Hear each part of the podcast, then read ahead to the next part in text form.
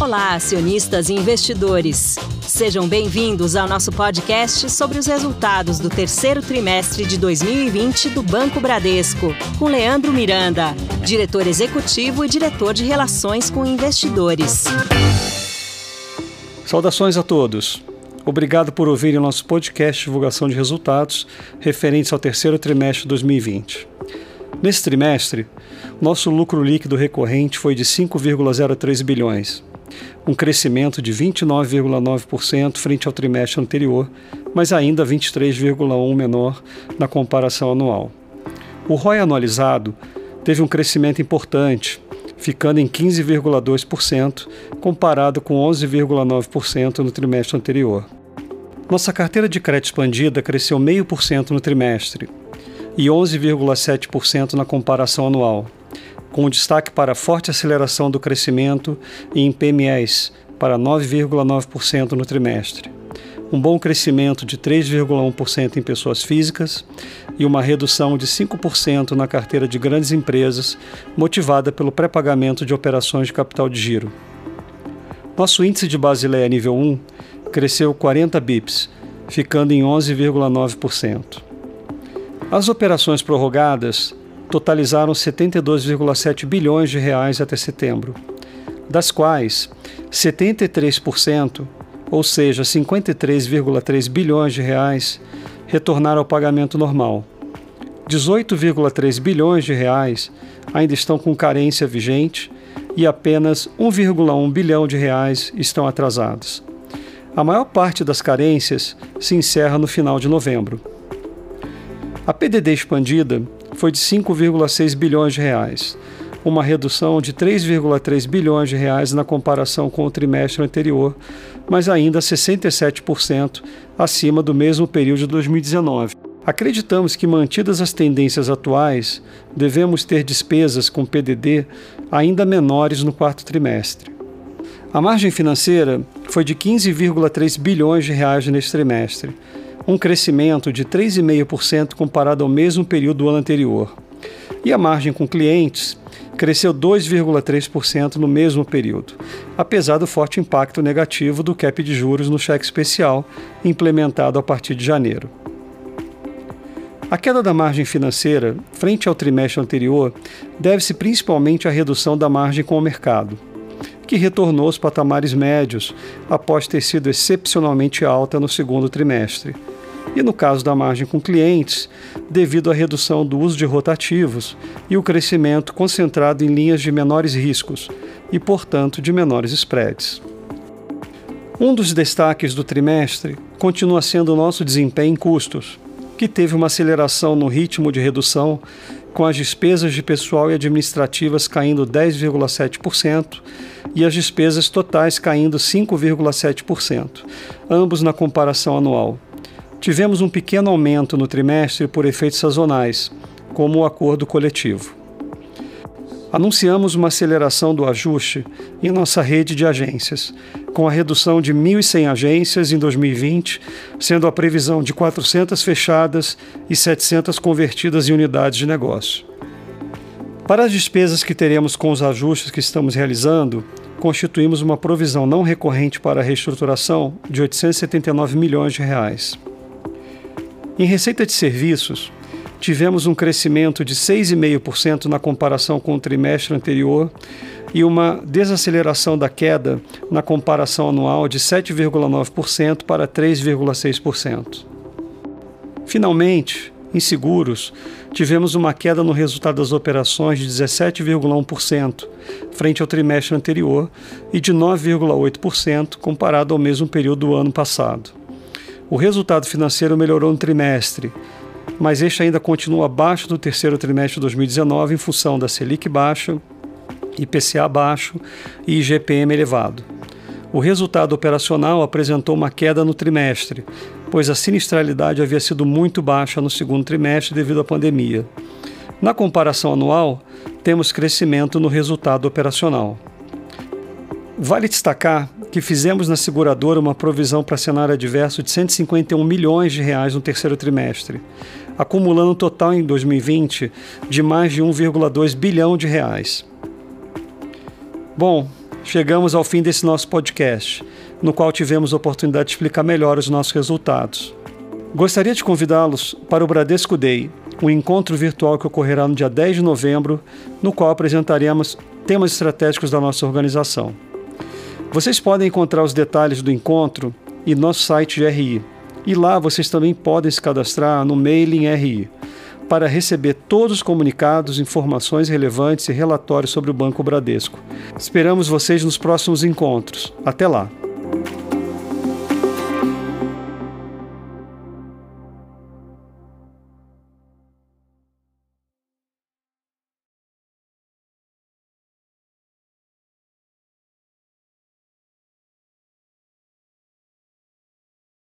Dia, senhoras e senhores, e obrigada por aguardarem. Sejam bem-vindos à teleconferência sobre os resultados do Bradesco no terceiro trimestre de 2020. Essa teleconferência está sendo transmitida pela internet no site de Relações com Investidores do Bradesco, no endereço banco.bradesco/ri, onde poderá ser encontrada a respectiva apresentação para download. Informamos que há tradução simultânea para o inglês. Todos os participantes estarão apenas ouvindo a teleconferência e em seguida iniciaremos a sessão de perguntas e respostas quando mais instruções serão fornecidas. Caso algum dos senhores necessite de assistência durante a teleconferência, queiram por favor solicitar a ajuda de um operador digitando asterisco zero. Antes de prosseguir, gostaríamos de esclarecer que eventuais declarações que possam ser feitas durante essa teleconferência, relativas às perspectivas de negócios da companhia, projeções e metas operacionais e financeiras, constituem-se em crenças e premissas da diretoria, bem como informações atualmente disponíveis para a organização.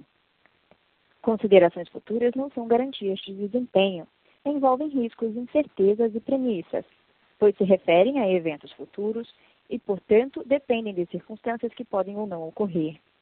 Investidores devem compreender que condições econômicas gerais, condições da indústria e outros fatores operacionais podem afetar o desempenho futuro da empresa e podem conduzir a resultados que diferem materialmente daqueles expressos em tais considerações futuras.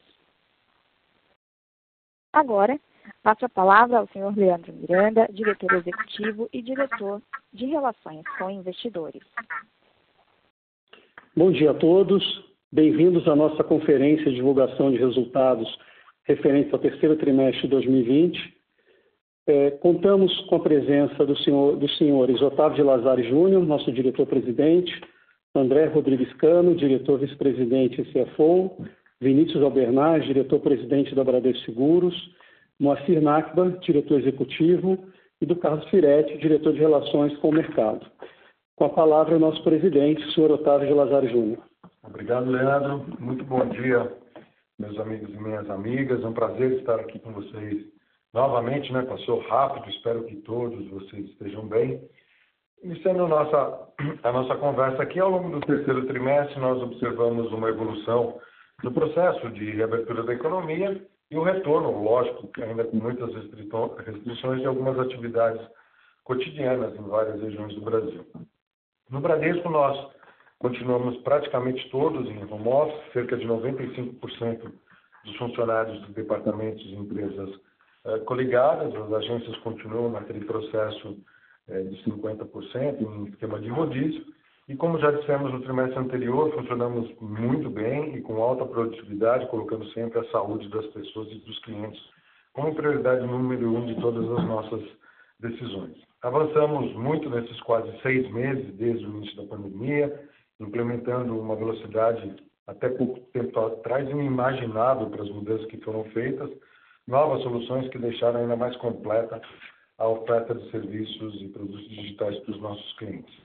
Além disso, a gente focou em suprir os nossos clientes com soluções financeiras para que eles continuassem a sua caminhada para atravessar essa crise, a procura por prorrogações praticamente não existe mais. Em abril nós prorrogamos, para que tenha uma ideia, em abril, lá no auge, nós chegamos a prorrogar 32 bilhões de reais em contratos e agora em setembro não passou de um bi. Vamos mostrar mais detalhes disso à frente. Intensificamos também o reperfilamento eh, das dívidas dos nossos clientes para adequação dessa dívida à sua capacidade de pagamento e oferecemos uma grande, um grande volume de linhas de novas linhas de crédito relacionadas aos programas emergenciais. Continuamos a ver no terceiro trimestre uma recuperação da economia, com uma retomada pequena, tímida do emprego, o que sugere uma aceleração do PIB. A nossa expectativa para 2020 é de uma queda de 4,5%, mas muito melhor do que aquele cenário que víamos no momento da divulgação de resultados lá do primeiro trimestre. Apesar da expectativa de redução do auxílio emergencial, os juros deverão seguir baixos e o crédito tenderá a apoiar a economia. Além disso, vemos as exportações e, a, e o agronegócio brasileiro ajudando o desempenho da economia. Acreditamos que a economia irá se reabrir de forma mais plena em 2021 e isso certamente ajudará na retomada. Durante a pandemia, um grande volume de recursos foi poupado, o que também ajudou em nossas captações. Consideramos que isso limita o risco de inadimplência e compensará parte do fim do auxílio emergencial. O auxílio emergencial pago às famílias sem renda foi fundamental, é fato, mas temos que reconhecer também que o Brasil gastou mais que os outros emergentes nessa pandemia. Dessa forma, cuidar das contas públicas será crucial para não interromper a retomada em 2021. Indo para a página 3 agora, entrando direto aqui nos nossos resultados, nós tivemos no terceiro trimestre um lucro líquido de 5 bilhões e 31, um crescimento de 30% no trimestre na comparação anual, mas ainda, obviamente, 23% abaixo do mesmo período de 2019. O ROI no trimestre foi de 15,2, uma boa evolução frente ao segundo trimestre, que foi de 11,9, mas ainda bem inferior ao nível é, pré-pandemia. Acreditamos que nosso ROI deve continuar melhorando, considerando que não tenhamos nenhuma piora significativa na evolução da pandemia e a economia, a economia continua na sua trajetória de recuperação. A nossa carteira de crédito cresceu 0,5% no trimestre, com bom desempenho das PIMES e da pessoa física e uma redução que é natural nas grandes empresas. O capital nível 1, nível, uh, 1 apresentou um bom crescimento de 40 bips, atingindo 12,9, já se aproximando do nível que tínhamos lá no quarto trimestre de 2019. Indo para a página 4, mostrando a evolução de algumas linhas de resultados do patrimônio, nós destacamos a evolução da margem, com um crescimento de 3,5% ano a ano, apesar de vários fatores, como redução da cheque especial, menor utilização do cartão de crédito, é, linhas que foram destinadas as pequenas e micro e médias empresas, linhas com, com, com fundos do governo, que têm spreads menores, mas também tem uma boa cobertura de inadimplência, o que sugere que nós teremos praticamente nenhuma perda, baixíssima PDD por conta dessas linhas, mas elas afetam significativamente a margem. Na comparação com o trimestre anterior, a redução foi de 8%, pois a margem financeira no segundo trimestre ela foi muito forte devido ao resultado com o mercado acima da média. Além disso, vale destacar a despesa de PDD, que apresentou uma redução de 3 bilhões no trimestre, e, e detalharemos essas linhas nos próximos slides. Falando agora sobre o slide, a página 5, mostramos que nossas captações de depósitos continuaram a evoluir muito bem. Tivemos um crescimento no trimestre de 3,6% no total de recursos captados de clientes, e um crescimento de 35% nos últimos 12 meses. A nossa carteira de crédito hoje representa 81% do total da captação, portanto, uma posição muito confortável. E esse bom desempenho das captações pode ser explicado também pelo flight quality de clientes para depósitos e investimentos do Bradesco no início da pandemia e também de uma migração de investimentos em fundos DI para outros tipos de aplicação. Na página 6, nós mostramos a carteira de crédito expandida, que cresceu 1.000% no TRI e 11,7% nos últimos 12 meses. Quando olhamos a composição do crescimento, vemos um desempenho forte das pequenas e microempresas, impulsionados pelas linhas de auxílio emergencial, que contam com o percentual de garantia do governo, como eu contei, a maior parte desse crescimento das PYMEs se deveu a essas linhas de crédito emergencial, e um bom crescimento também nas pessoas físicas, onde crescemos em praticamente todas as linhas, com exceção do crédito pessoal, que era natural e esperado, porque no início da pandemia nós apertamos um pouco os nossos modelos de crédito, que era absolutamente necessário. As linhas de rotativo e cheque especial e cartão também têm sido menos consumidas, para que vocês tenham uma ideia.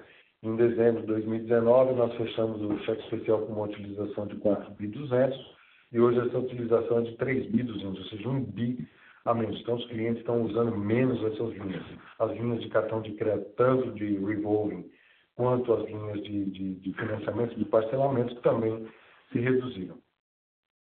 Ah, as linhas de grandes empresas encolheu de forma importante nesse trimestre, era natural, uma menor procura por clientes que priorizaram o mercado de capitais, uma boa parte desses clientes, grandes empresas, tomaram essas linhas no primeiro e no segundo TRI, parte deles já pagando aquele excesso de capital de giro que tomaram no início, e na disposição contínua que nós temos também, é uma das, das razões da gente buscar uma melhoria de margem, ou seja, melhorar os nossos spreads nas operações com as grandes empresas.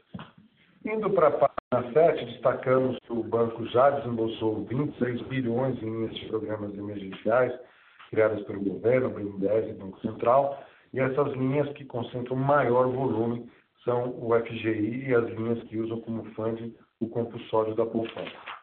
Na página 8, falando sobre provisão, nós continuamos a reforçar o nosso provisionamento, contudo em bases bem menores nesse trimestre. Naturalmente, ainda fazendo provisões acima dos níveis pré-pandemia, mas já reduzindo esse valor para o menor do ano. Quer dizer, temos aí cerca de 11,4 de provisões somente para cenário econômico adverso.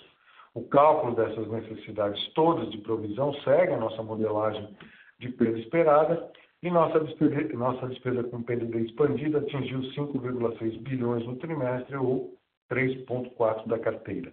Totalizamos nos nove meses de 2020 21,2 bilhões em despesas de provisão, comparado com 14 bilhões em todo o ano de 2019.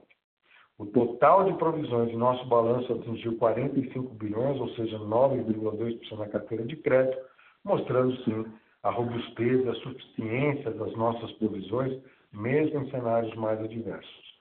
É verdade que mantemos uma postura conservadora, mas poderíamos dizer que, se forem mantidas as tendências atuais, nós deveremos apresentar uma nova redução nas despesas com provisões no quarto trimestre. Na página 9, nós continuamos a apresentar uma melhora importante no indicador de inadimplência de 90 dias e estabilidade na inadimplência curta. Vemos a maior parte da nossa carteira de crédito apresentando um bom comportamento em termos de qualidade. Não podemos deixar de reconhecer que os indicadores de NPL também estão afetados pelas renegociações de crédito. Acreditamos hoje que o pico da inadimplência da crise atual ocorrerá primeiro, um parte no primeiro, no segundo até terceiro trimestre do ano que vem, nossas expectativas em relação à qualidade do crédito melhoraram muito, é, portanto, acreditamos que esse pico pode ter níveis até mais baixos que os verificados na crise de 2015 e 2016. Isso certamente está condicionado à concretização de, das nossas expectativas, né, que não ocorram novas paralisações da economia ou reincidência da, da doença. Indo para a página 10, falando sobre o nosso NPL, nesse trimestre nós tivemos novamente uma baixa formação de NPL, também impactada pelas prorrogações e pelas renegociações, mas nós temos muito boas notícias, como vamos destacar logo à frente. Na página 11, apresentando esse índice de cobertura, uma nova queda do índice de NPL, o crescimento e o crescimento do estoque de PDD, o índice de cobertura de 90 dias continuou a crescer, atingindo praticamente 400%. Considerando a abertura por segmento, verificamos expansão de cobertura em todos os segmentos, exceto, naturalmente, na carteira de grandes empresas, e um conceito de cobertura expandida, onde incluímos a carteira renegociada ao NPL de 90 dias, a cobertura também se mantém praticamente estável. Na página 12, até em nome da transparência, a gente traz uma nova informação bastante importante, que traz uma visão bastante é, adequada do comportamento positivo, muito positivo dos créditos prorrogados, inclusive muito melhor do que poderíamos imaginar lá no começo da pandemia, quando a gente conversou no primeiro trimestre. No segundo TRI, o total prorrogado atingiu 61 bilhões, sendo que 39 bi representavam créditos que os clientes já tinham realizado o primeiro pagamento em dia após o término da carência. Nós tínhamos 21 bilhões ainda estavam em carência e o atraso era de apenas um bi. Ao final de setembro, a nossa carteira de prorrogados foi de 73 bi, 53, 54 já tinham retornado ao pagamento normal, absolutamente em dia, e 18,3 somente ainda estavam com carência vigente. E desses, 1,1 bi estavam em atraso. Então, uma, um volume de atrasos pequeno em relação ao volume que foi prorrogado. Para outubro, nós temos só mais 9,2 saindo da carência, em novembro mais 6,7 bi, e a partir de dezembro apenas 2,4. E com as informações que nós possuímos hoje e o comportamento dos pagamentos que aconteceram, temos confiança que a qualidade de crédito dos clientes que ainda sairão da carência também vai ser muito boa. Então a gente precisa destacar isso, né? Dos 74 bi que foram prorrogados, 54 bi já voltaram ao pagamento em dia e só temos mais 18,3 bi em carência vigente, que deverá ter o menos no comportamento de pagamento dos outros 54 bi. Isso nos dá devido conforto que fizemos provisões mais do que suficientes para enfrentar esse cenário adverso, né? corroborado por uma carteira prorrogada que tem uma qualidade muito boa. Como vocês podem observar do lado esquerdo, 92% de clientes que não têm atraso nos últimos 12 meses, 70% tem garantia real, 94% tem rate de A até C, e esses clientes têm, em média, 13 anos de relacionamento com o banco. Também, para complementar essa informação, nós trouxemos a carteira renegociada, na página 13, essa estratégia de continuar apoiando os clientes nesse momento delicado e, portanto, reperfilando a dívida desses clientes, os nosso, a nossa carteira de crédito renegociado cresceu no trimestre 4 bilhões de reais, basicamente por clientes que preferiram não prorrogar as parcelas, mas sim reperfilar seus créditos com prazos mais alongados. Esse foi um trabalho quase one-to-one, em que precisamos contratar os clientes e eles optaram de, olha, não adianta ficar prorrogando porque a minha situação, eu preciso de uma situação diferente de reperfilamento de dívida. E aí a gente reperfilou com prazo maior, com carência, colocando garantias. Mas é importante destacar que esta carteira renegociada possui um alto nível de provisões, a PDD dela representa 62% da carteira e a nossa carteira renegociada, principalmente essa última carteira, 63% das renegociações do trimestre possuem um atraso menor que 90 dias, ou seja, clientes que estavam com a sua vida normal. Por isso também essa inadimplência acima de 90 dias da carteira renegociada desce de 11 para 5,9. Então, é uma, uma, uma, uma carteira que é formada por clientes de boa qualidade e, portanto, nós devemos ter uma perda nessa carteira menor do que aquela que nós tínhamos na carteira renegociada tradicional. Mudando agora para a margem financeira, na página 14, ela apresentou uh, uma queda no trimestre de 8,4%. Isso se deveu principalmente à redução da margem com o mercado, que, como eu disse, havia sido bastante acima da média no segundo TRI, e também uma redução na margem com clientes em função do ainda baixo uso de linhas que têm spreads melhores, linhas rotativas, como o PF na PJ, e do crescimento das linhas dos programas emergenciais. Na comparação anual, continuamos com crescimento, 3,5% na margem total, sendo crescimento de 2,3% na margem com clientes, apesar, como eu falei, do cap do cheque especial, do cartão do, do, do, do menor utilização do cartão de crédito, que começou lá em janeiro de 2020. Nós vemos a margem com o mercado permanecendo com um bom desempenho ao longo dos próximos trimestres. A margem com o cliente vai reagir ao crescimento do volume com um mix mais favorável.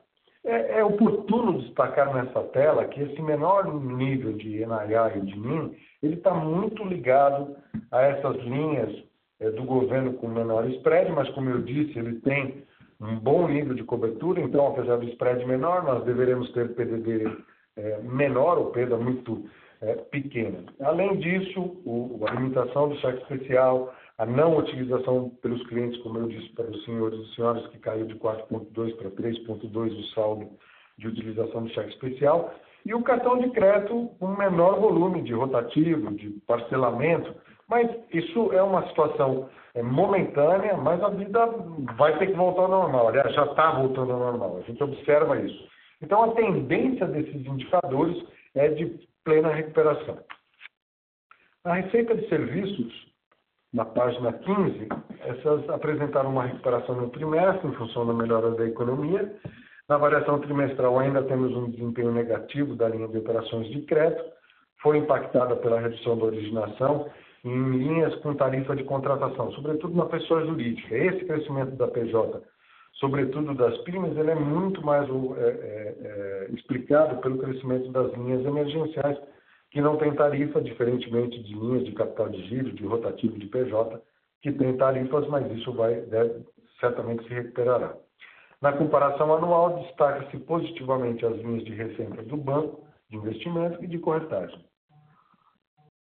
Por outro lado, apesar da recuperação no trimestre, ainda estão caindo linhas importantes, como cartão, administração de recursos, os cartões, como expliquei, devido à queda do volume de transações na comparação anual, e a administração de recursos devido a uma redução da taxa dos fundos de, das carteiras administradas, né, de fundos de renda fixa, e também migração de recursos desses fundos para outras aplicações, como CDB. Esse efeito encobre a boa melhora que temos tido no mix, com expansão em fundos de ações, multimercados, funds of funds e fundos de espelhos de gestores independentes. Falando agora de despesas, um item crucial, é, na página 16, nós continuamos a apresentar um muito bom, ótimo desempenho de custos e eles vão melhorar ainda mais no quarto trimestre e no ano de 2021. Na comparação anual, nós vemos a dimensão do ajuste de custos que estamos fazendo. Temos uma queda das despesas administrativas de 7,9, considerando apenas o trimestre, e 3,3 considerando os nove meses. A despesa do pessoal cai 13,3 no trimestre e 7,6 nos nove meses. Considerando as despesas totais, já incluindo outras despesas, apresentamos uma queda de 5,7 na comparação do trimestre e queda de 3,9 para os nove meses. Estamos realizando um, importante ajuste de custos no banco, neste momento, que deve permitir, certamente permitirá uma redução de custos em termos nominais já no último trimestre de 2020 e de 2021 para cima, a gente captura essa redução que estamos fazendo totalmente. Para fazer frente aos custos esperados para essa, toda essa implementação de ajustes é, que foi colocado em prática, nós realizamos no trimestre uma provisão não recorrente para a reestruturação, que envolve rescisão, envolve rescisão de contratos de aluguéis, de funcionário, reestruturação, no valor de 879 milhões. Indo para a página 17, nós mostramos alguns detalhes desses ajustes, ou de parte desses ajustes, que já estamos promovendo em nossa rede de agências. É, já estávamos engajados num ajuste importante desde o início do ano, mas esse movimento ele foi muito aprofundado com aceleração da tendência de digitalização dos clientes, da redução dos caixas, do home office. Temos uma redução total é, neste ano de 2020 de 1.100 agências, 700 delas serão convertidas, já foram uma boa parte convertidas, como vocês podem observar nos números, em unidades de negócio e mais de 400 delas serão encerradas neste ano. Estimamos que nas conversões em formatos menores, como essa do lado esquerdo acima, em que nós temos uma agência hub, que faz todo tipo de atendimento para os nossos clientes, e várias agências satélites, 4, 5, 6, 7, depende do número de agências. Essas agências que chamamos de unidades de negócio, elas são vinculadas a essa agência, mas ela não tem custos de carro forte, custos de tesouraria, custos de vigilantes, e 100% do quadro está voltado para negócio, não para atividades de back-office. Então, nós estimamos ou constatamos que a redução de custo para essas unidades de negócio é de 30% a 40% de uma unidade normal. Até agora, nós já encerramos 683 pontos, sendo 163 fechados e 520 já convertidas em unidades de negócio. Indo para a página 18, falando um pouco dos nossos, uma parte dos negócios em aceleração, temos no Bradesco uma série de negócios que acreditamos que merecem destaque pela importância estratégica que possuem. Então, a gente pode observar o app do banco fazendo a captura de abertura de contas. Esse ano já foram quase 700 mil contas abertas, é, com um churn muito pequeno, certamente abriremos mais, um milhão de, mais um milhão de contas neste ano, é, através do, do app do banco. Além disso, o Next já atingiu 3 milhões e 200 mil contas uh, e certamente chegará no final do ano com 3 milhões e 700 mil contas. A Ágora já está com 490 mil clientes operando uh, na sua corretora. Lançamos recentemente o Bits, que é um negócio importante, estratégico, principalmente para aqueles clientes que têm algum problema ou dificuldade ou restrição para abrir uma conta corrente normal no banco, ele pode ter essa carteira digital, é, complementa a nossa oferta de produtos e serviços. Já adquirimos uma empresa para complementar é, o BITS, que chama-se Dindim. Outras aquisições estão pela frente.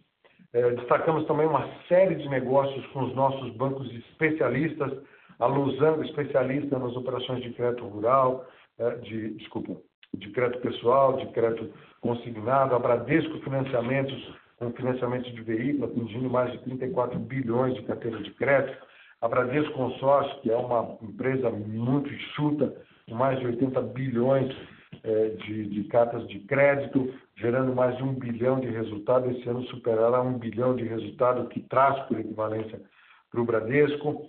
Eh, finalizamos agora a aquisição, estamos finalizando a aquisição, saíram as últimas aprovações do nosso banco nos Estados Unidos, o Back Florida Bank, é, que estamos fazendo close é, agora, management mantido, nosso time já está atuando lá, isso certamente também traz equivalência para o Bradesco, e finalizando o acordo que fizemos com o JP Morgan para a transferência das suas atividades de private bank no Brasil para o Bradesco, já contatamos quase todos os clientes, eles têm 21 bilhões lá em AUM, uma parte considerável disso certamente virá para o Bradesco, Estamos mantendo os grandes talentos que temos lá, bankers, é, especialistas que também virão compor, estão vindo compor o nosso private bank aqui no Bradesco.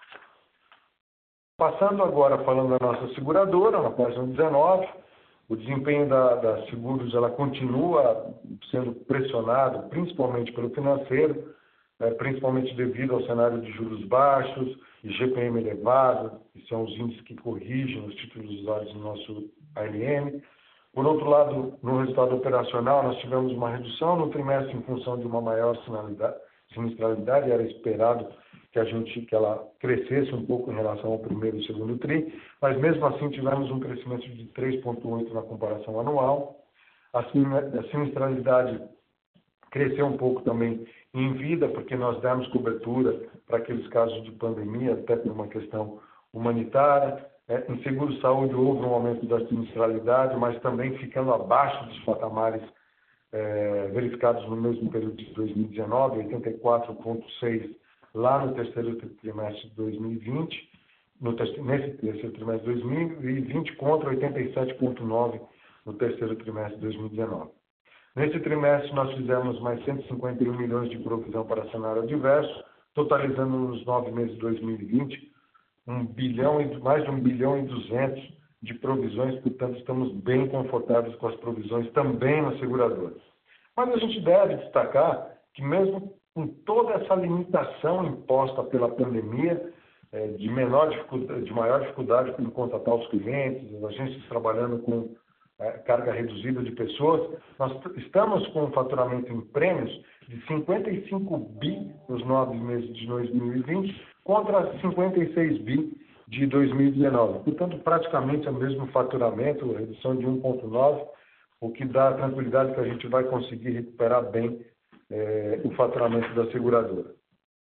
Indo para a página 20, falando de capital e liquidez, uh, o índice de capital do banco continuou evoluindo positivamente, tivemos um aumento no trimestre de 30 bips no capital principal e de 40 bips no tiro urbano a principal fonte de geração de capital foi o lucro retido no trimestre que nós fizemos.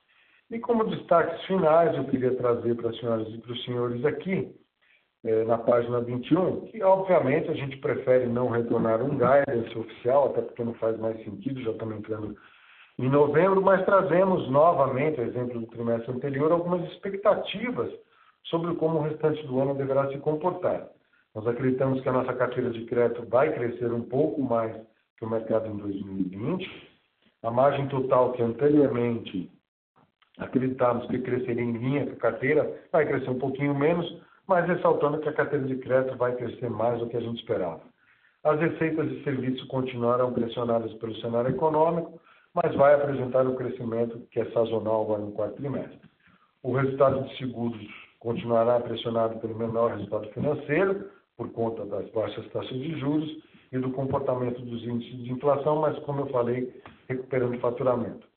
Como mostramos, estamos realizando é, um reajuste estrutural profundo de custos importante no banco, conforme dissemos no trimestre passado, esperamos queda dos custos nominais em 2020 e 2021. E, além disso, continuaremos buscando, obviamente, oportunidades para o futuro.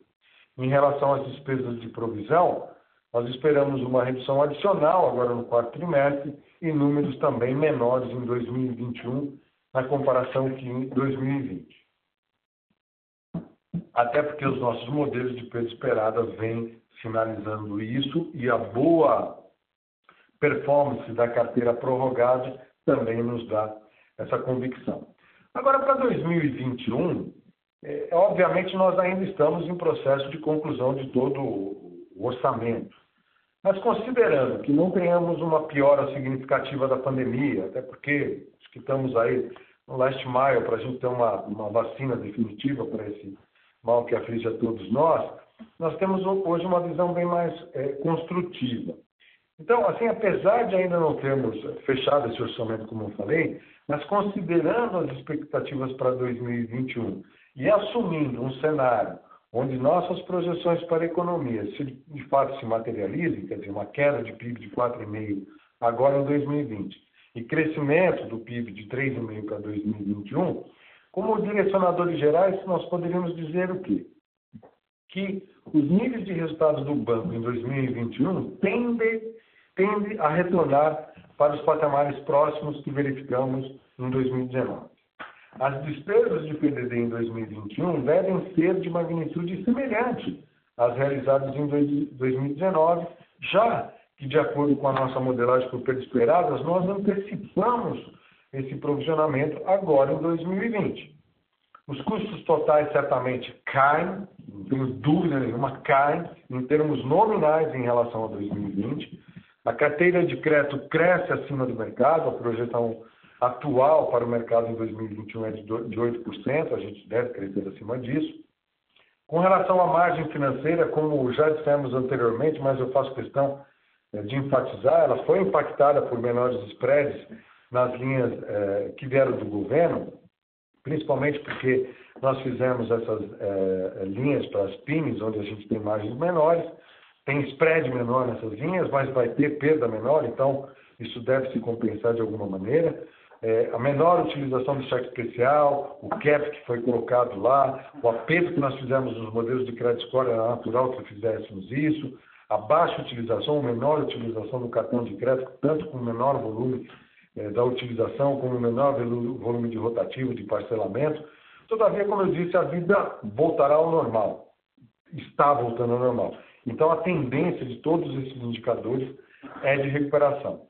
A receita de serviço está naturalmente pressionada, todavia, os ganhos de escala que estamos implementando, como a gente falou, dos, das coberturas de contas no F, crescimento do Next, crescimento da base de clientes na, na, na Ágora, a equivalência que trazemos das nossas empresas ligadas, seguros, a, a previdência, a, ganhos que trazemos por equivalência também da nossa empresa de consórcio, BAC vindo agora, mais ao AUM nas operações de clientes do Corporate Bank. Então, isso tudo nos dá é, uma certeza de que teremos ganhos de escala que, e novos produtos que vão compensar. E antes de finalizar é, essa, essa expectativa aqui é, com os senhores, eu queria convidá-los a reiterar o convite para o Bradesco Day, que vai ocorrer de forma virtual no dia 10 de novembro. Os detalhes tem todos lá no site do nosso RI. Muito obrigado pela atenção das senhoras e dos senhores e passamos agora para a sessão de perguntas e res respostas. Muito obrigado.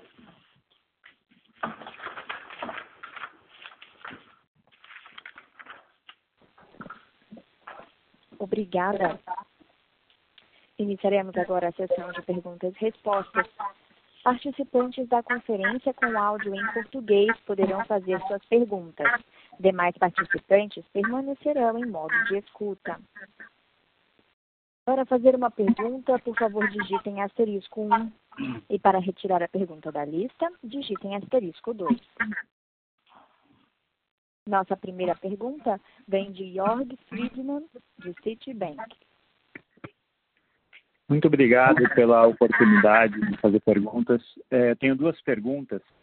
É, a primeira é entender um pouquinho mais é, esse é, nível de provisão que vocês estão trabalhando ficou muito claro na mensagem é, do, do, Otávio que a gente deve esperar uma queda é, não só no próximo trimestre, mas no ano que vem. Agora, eu queria entender também, é, dado esse conforto, principalmente com a carteira prorrogada e esse nível de é, provisionamento que o banco atingiu, 9,2% de reservas por carteira total, é, por que o banco ainda constituiu é, 2,6 bilhões de reais é, de provisões adicionais para cenário adverso nesse TRI e também é, se a gente deve esperar reversão de provisões é, a partir é, dos próximos trimestres. E a minha segunda pergunta está é, relacionada a, a, nível de dividendo, porque o banco já atingiu esse Tier 1 de 12,9%, 11,8% de capital principal e a gente está falando, né, é, durante essa, confer é, é, essa, conferência telefônica sobre a melhora de cenário esperada. É, nesse sentido, após é, o final né, de, desse, dessas restrições de pagamentos de dividendos pelo Banco Central, o que, que a gente pode esperar para 2021 de payout, algum é, dividendo extraordinário para o próximo ano? Muito obrigado. Oi, Jorge, bom dia, obrigado pela tua pergunta, prazer em falar com você. Com relação aos níveis de, de provisão, quer dizer, nós complementamos num nível bem menor agora no terceiro trimestre, eh, as provisões observando aquilo que os nossos modelos de perda esperada estão sinalizando. Quer dizer, apesar de uma, de uma, de uma boa notícia que até surpreendeu, acho que todos nós, né, inclusive de vocês também, eh, do bom desempenho do pagamento das operações prorrogadas, nós achamos que seria interessante a gente fazer um pouco mais, porque tinha alguns casos pontuais é, no banco corporativo, então fechamos 100% de, de, de, de provisão. Então ficamos bem tranquilos com as provisões que a gente é, tem hoje e aquilo que os nossos modelos de perda esperada é, sinalizam. Por isso até a gente afirmou que a gente deve esperar menores níveis no quarto trimestre. Lógico que tudo isso vai depender dos cenários que a gente tiver pela frente. Com relação a, a, aos dividendos, Jorge, é lógico que ano nós temos uma limitação é, imposta pelo Banco Central.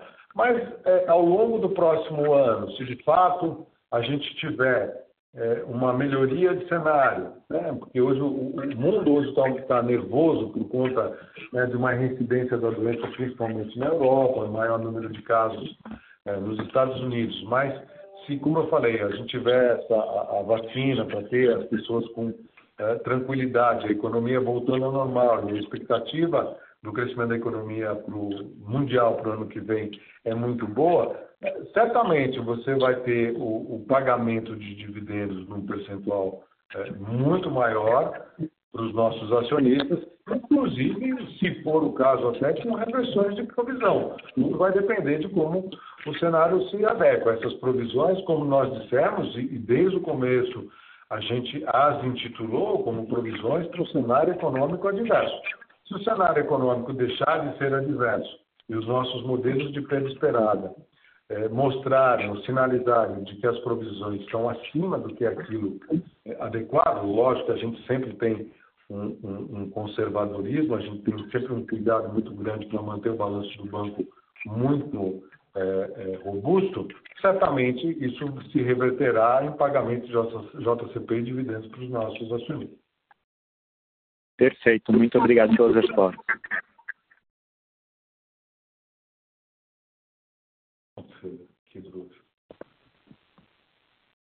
Nossa próxima pergunta vem de Tiago Batista, de UBS. Pode prosseguir. Bom dia a todos. Eu tenho duas perguntas. É, a primeira, em relação quando você olha na dinâmica de, de receitas para o médio prazo, você vê alguma grande modificação em termos de, do que vem de NII, o que vem de FIO, o que vem de seguro? Uh, para vocês, é, é, óbvio que a gente vai ver alguma mudança importante uh, no, nesse breakdown uh, de receita do, ban do, do, do, banco. E a segunda pergunta é em relação à FI barra OPEX. Uh, quando pegando no Pix, uh, você tem, por um lado, uh, o Pix, que obviamente pressiona um pouco sua, seu, seu FII, por outro lado, você tem essa, todo esse processo de, de, segurar custo. Quando vocês olham as duas uh, linhas conjuntas, vocês acham que a queda de custo, queda de OPEX, vai ser suficiente para compensar possível queda de receita com FII, com outras inovações na parte, na parte FII, não só em 21, mas pensando mais no, no médio prazo? Você puder fazer um último follow-up sobre a pergunta do Jorg, Uh, você comentou em dividendo. Uh, tem chance de, de, ter recompra? Eu sei que vocês não, não, costumam ser muito ativos em recompra, mas uh, é, é, possível a gente ver recompra em 21? Thiago, muito, muito obrigado pela sua pergunta. Aliás, foi muito bom você ter, você ter perguntado isso. Eu, se eu fosse responder numa palavra só, quer dizer, o, o, o, a redução de, de custo, a redução de OPEX, ela pode compensar os seus FIIs? Sim, pode. É, agora, deixa eu dar um pouco de cor nessa resposta que eu estou dando para você.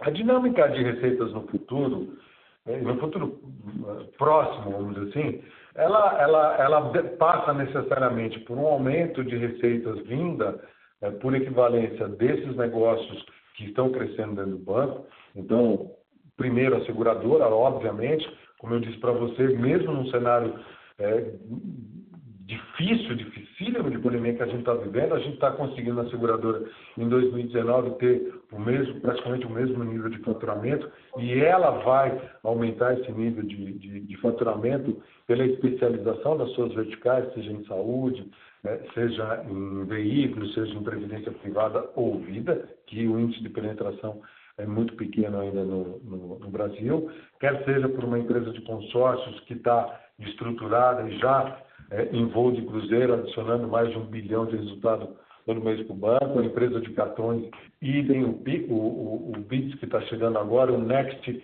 que provavelmente atinja seu nível de, de maturidade e comece a, a, a, trazer resultados. Então tem uma série, o BAC que vai trazer um ganho de equivalência por dólar é pequeno, mas vem em dólar. É, os negócios que nós temos agora com o JP, que traz uma importante carteira de EUM de clientes que não só fazem investimentos, mas compram produtos, sem seguros, enfim. Então tem uma série de, de FIIs adicionais que viram de uma série de negócios que nós estamos é, desenvolvendo. Então eu diria para você que num, num, num, num curto espaço de tempo, esses FIIs ou essa ou essa dinâmica de FIIs desses vários negócios é que vão se modificando ao longo do tempo. O PIX pode ser um, um, um, um detrator dessas receitas, por exemplo, de serviço? Eu acredito, Tiago, sinceramente, que isso pode acontecer, mas de uma maneira muito marginal, porque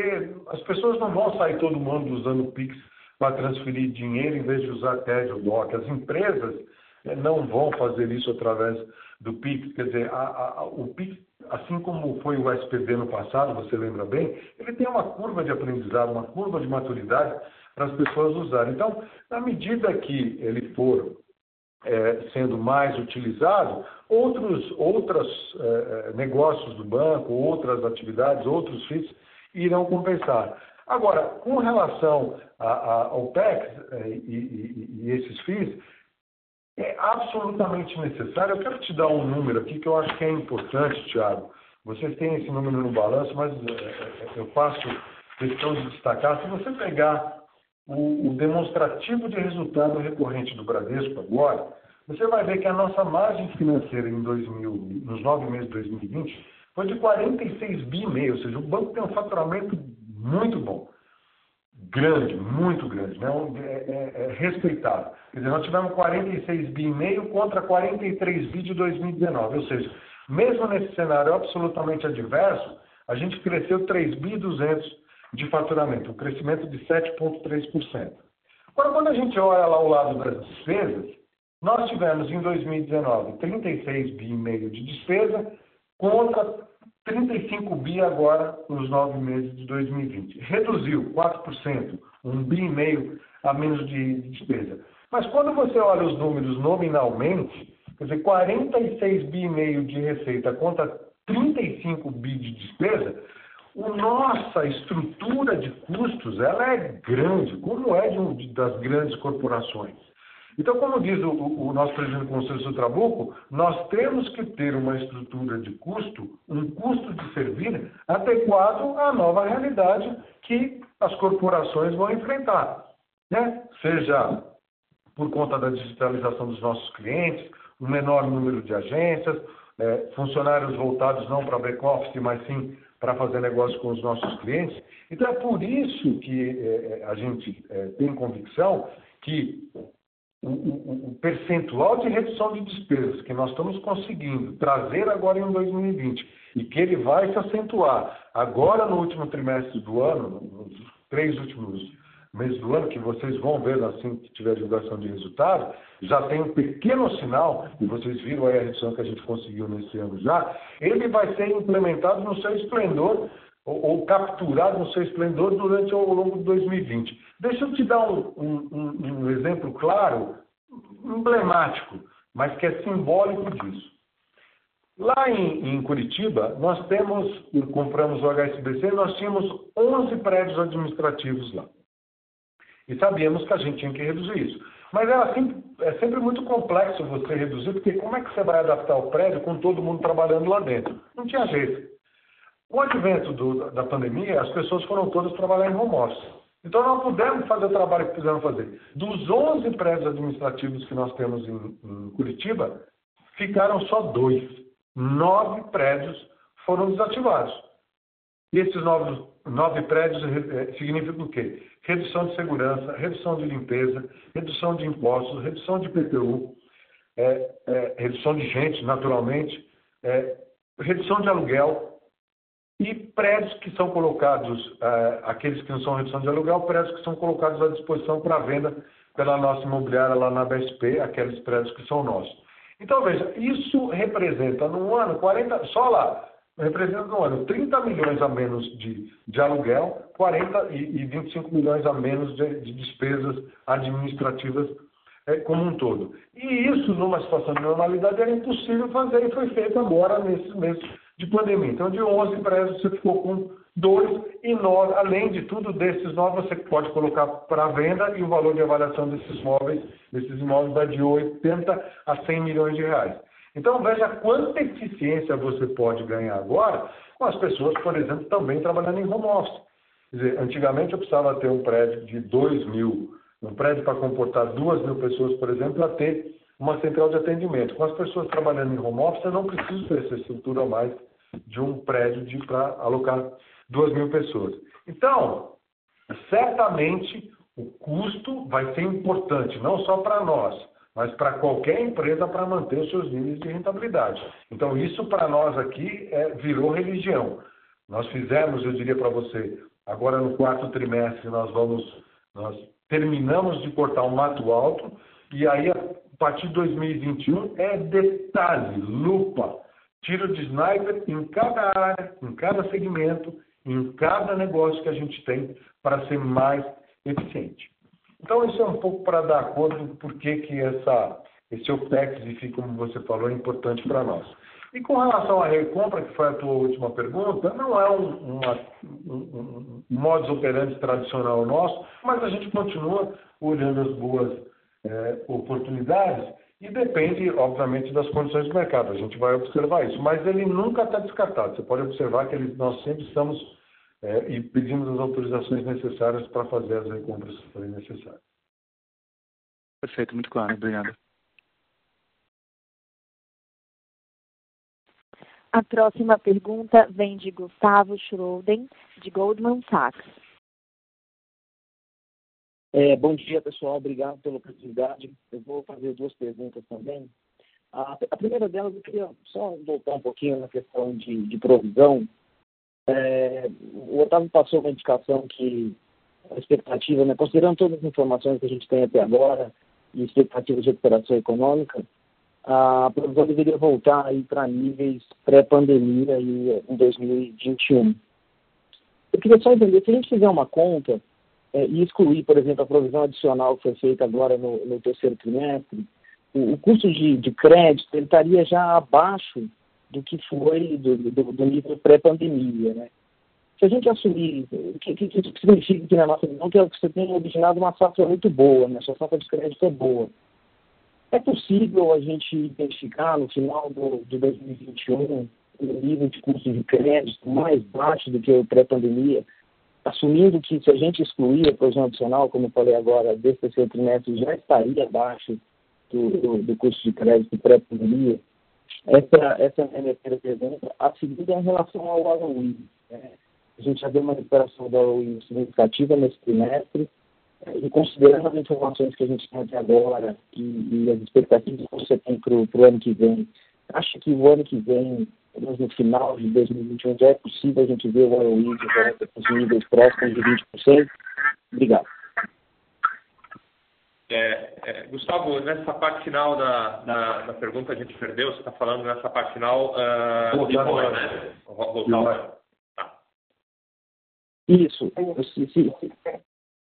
Obrigado, Gustavo, pela tua, tua pergunta. É, é, eu, eu acho que é mais coerente algo como pré níveis pré-pandemia, né? De, de, de, de custo de crédito. Acho que isso sim, até porque a gente não sabe como é que vai ficar a taxa de juros, inflação é, crescendo, pode ter um aumento de Selic. Então eu diria para você que eu acho que é mais prudente a gente falar em algo é, pré-pandemia. É, com relação ao, aos níveis de ROE, obviamente que os níveis de ROE ele foi impactado é, necessariamente por conta das provisões de um cenário econômico adverso. E quando a gente trabalha para fazer o orçamento do ano que vem, nós estamos pensando já no cenário de melhor é, é situação. Se vocês pegarem o, o, nosso balanço e olhar o operacional é, do banco, comparado nove meses de 20 contra nove meses de 19, a gente tem um crescimento do operacional, eu estou tirando aqui tesouraria, hein? Vou falar só do operacional puro do banco. Quer dizer, nós fizemos de lucro bruto operacional 12.800 em 2019, nos nove meses, em 2020 fizemos 16,5%, ou seja, 29% só no operacional. Quer dizer, se você incluir tesouraria, que foi quase 3 bi melhor que 2019, nós vamos falando nesse ano um crescimento de 39%. É, por cento de, de, de, um operacional melhor em relação ao ano passado.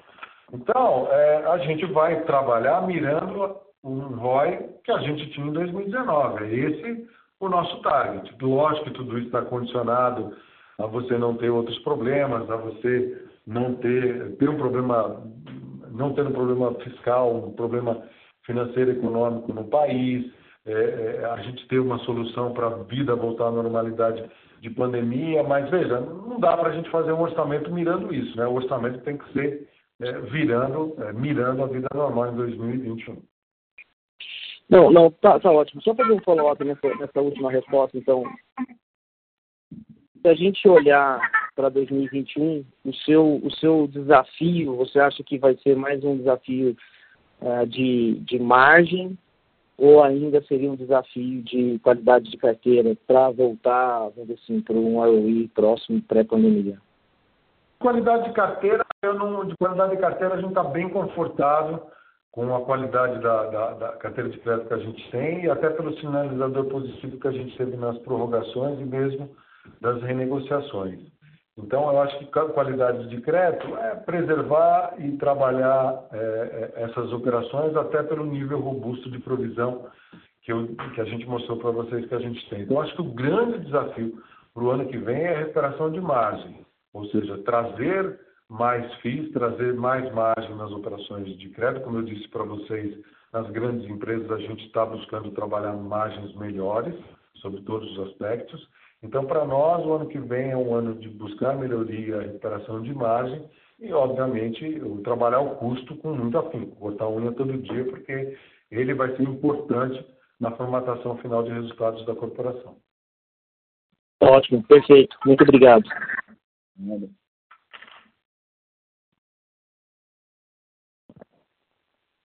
Nossa próxima pergunta vem de Giovana Rosa, de Bank of America.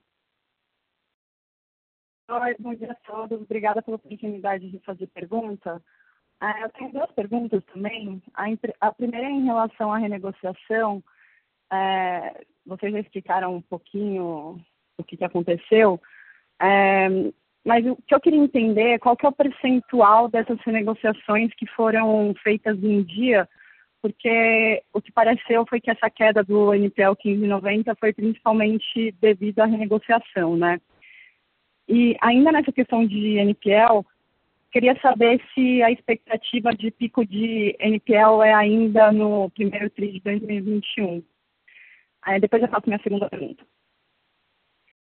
Da carteira de renegociação, 63% dela são de operações que estavam com menos de 90 dias de vencido. Se é essa a tua pergunta, se eu entendi a tua pergunta. Não, na verdade, eu queria saber qual que foi o percentual dessa renegociação em dia, né? 63% foi com atraso menor que 90 dias, mas qual que foi o percentual que dessas operações que foi de operações em dia? É, eu, eu, é, Giovana, eu diria assim, eu acho que é, é, operações em dia em renegociação, o que entra é um, uma parte das prorrogações que vinham sendo, vinham vencendo e a gente faz dependendo da condição do cliente, um reperfilamento. Normalmente, a gente não renegocia crédito em dia. A, a, renegociação do nosso processo, é, o crédito atrasa, tem o processo de cobrança normalmente até o 60 dia, daí entra uh, a, o pessoal da equipe de recuperação, uh, que é quem faz as renegociações. Uh, o, que, o que entrou uh, eventualmente de créditos em dia é o vencimento das, das prorrogações. uma parte, e até para vocês podem comparar o tamanho do crescimento da carteira renegociada com o que venceu e voltou a pagar normalmente da carteira prorrogada, é um percentual percentual pequeno, a variação da carteira prorrogada é, é, de um, é, do, do, segundo para o terceiro, mas normalmente a gente não renegocia créditos em dia. É, e você pode observar também, tem um detalhe importante, Giovana, aqui, dessa carteira renegociada, mais da metade é de pessoa física. Então, essa pessoa física, que momento que ela renegocia? Quando ela já não deu conta de pagar, por exemplo, uma prorrogação. Então, ela já estava é, é, em atraso. Então, a parte de que, aquela parte que as pessoas é, renegociaram, que ela estava em dia, em dia, ou seja, com nada atrasado, ela é muito pequena. Eu diria para você que não chega a 10% é, desse volume. Então, sempre tem um atraso mesmo pequeno de alguns dias, mas sempre tem um percentual de atraso nesse, nessas operações renegociadas. Tá certo. Em relação à, à evolução de NPL? A evolução. A gente tem que reconhecer, Giovana, é, é, essa pergunta é importante que você está fazendo. É, todos os bancos no mundo inteiro reforçaram as suas provisões é, preocupados com o cenário econômico adverso. Quem não fez provisão vai ter que fazer, porque certamente essa inadimplência maior eu tenho que reconhecer que a gente hoje tem uma expectativa muito melhor do que nós tivemos no primeiro TRI, quando a gente conversou sobre os resultados do primeiro trimestre. A nossa expectativa hoje é muito melhor do que foi é, no passado. Mas certamente parte dela virá no primeiro trimestre de 2021 e, naturalmente, o segundo trimestre também vai ter, e também até no, talvez até no terceiro trimestre de 2021. Então, você vai ter um aumento de NPL nos próximos eh, trimestres agora de 2021. É claro. É, a minha outra pergunta, ainda em relação à qualidade de crédito, é, que esse, esse trimestre vocês já fizeram um consumo de provisão adicional de 1,6 bi, né? Eu entendo que vocês estão com um nível super alto de provisão e que vocês fizeram provisão antecipatória, mas queria entender o racional de já consumir PDD adicional agora. Não parece cedo, dado que NPL ainda não começou a aparecer e que ainda tem um efeito muito positivo aí dos programas de ajuda do governo? É, Giovana, não é que é consumo. O que, que acontece? A gente está alocando uh, a provisão adicional a créditos específicos. Uh, a gente fez uh, essa provisão é, como uma provisão antecipatória para perda, perda esperada, com base na modelagem.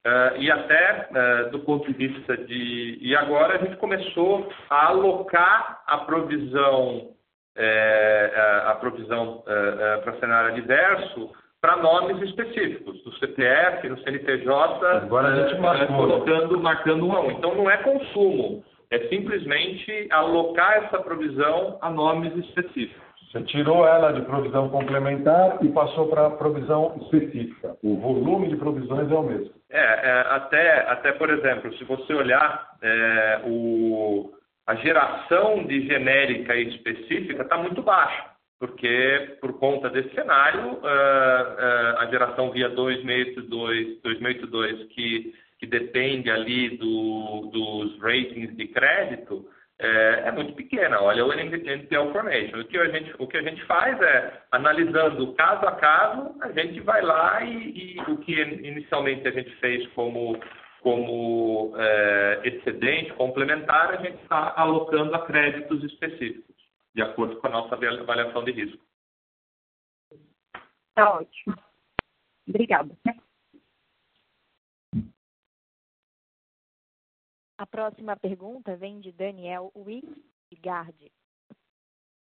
É, bom, bom dia, obrigado pelo call. A minha pergunta é em relação ao investimento no exterior, né? Eu vi que o Bradesco, enfim, foi o que mais diminuiu os seus investimentos no exterior é, é, nesse ano. Dá para dizer que vocês já estão no nível que consideram confortável ou adequado de investimento no exterior? E a segunda é, dado que a gente teve a mudança da legislação e vai ter que ter uma redução do overhead né, relativo a esses investimentos, no final do ano, e, e, enfim, todos os bancos vão fazer, e, e, bem na virada do ano, existe alguma estratégia é, é, da, da, parte de vocês aí de como lidar com, enfim, é, não só o fluxo que vocês vão ter de compra, mas como também do, dos outros bancos, bem para o finalzinho do ano? Obrigado. Obrigado, Daniel, pela pergunta. É, a gente fez uma redução substancial de overhead, quer dizer, trouxemos ele para o nível é, necessário, obrigatório para cumprir com as, as atividades, os negócios que nós temos fora do país, em moeda estrangeira. Então, hoje nós estamos com um nível adequado para cumprir esses negócios. Eu diria para você que se tiver alguma margem muito pequena, já é irrelevante, é imaterial. Então, já estamos com o, o nível é, adequado. Então, com esse nível adequado, a gente não vê necessidade de nenhuma mudança brusca de posicionamento de tesouraria ou de hedge ou de overhead, não. Muito pelo contrário, a gente está bem tranquilo com os níveis que a gente tem hoje. Mas só um, um, um follow-up, tá? é, dado que vai ter a mudança da legislação, o overhead né, vai ter que cair pela metade é, no final desse ano.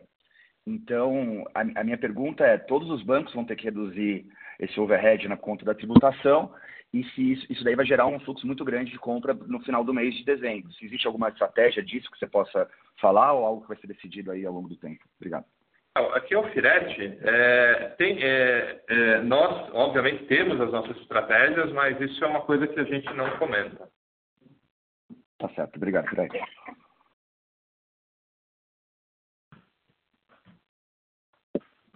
Não havendo mais perguntas, retornamos a palavra aos palestrantes para as considerações finais.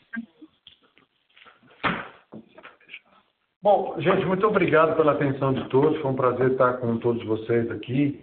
É, tenha um excelente dia, uma excelente semana, um excelente feriado aí também. Muito obrigado, como eu disse, pela atenção. Nós estamos bem confortáveis com os números do banco. Acho que o, o balanço do banco está muito robusto, está muito bem é, provisionado. As expectativas que a gente tem é, para o último trimestre e para o próximo ano com relação ao nosso banco também são muito boas, porque a gente vê que a lição de casa foi feita como precisava é, ser feita. Lógico que tem desafios pela frente, isso é absolutamente natural, mas a gente enxerga o, o nosso banco, a nossa corporação, com um balanço e com números robustos para enfrentar todo esse mercado é, de mudanças que, que certamente a gente vai enfrentar ao longo de 2021. Muito obrigado pela atenção de todos e um bom dia. Tchau, tchau. A teleconferência do Bradesco está encerrada. Agradecemos a participação de todos e desejamos um bom dia.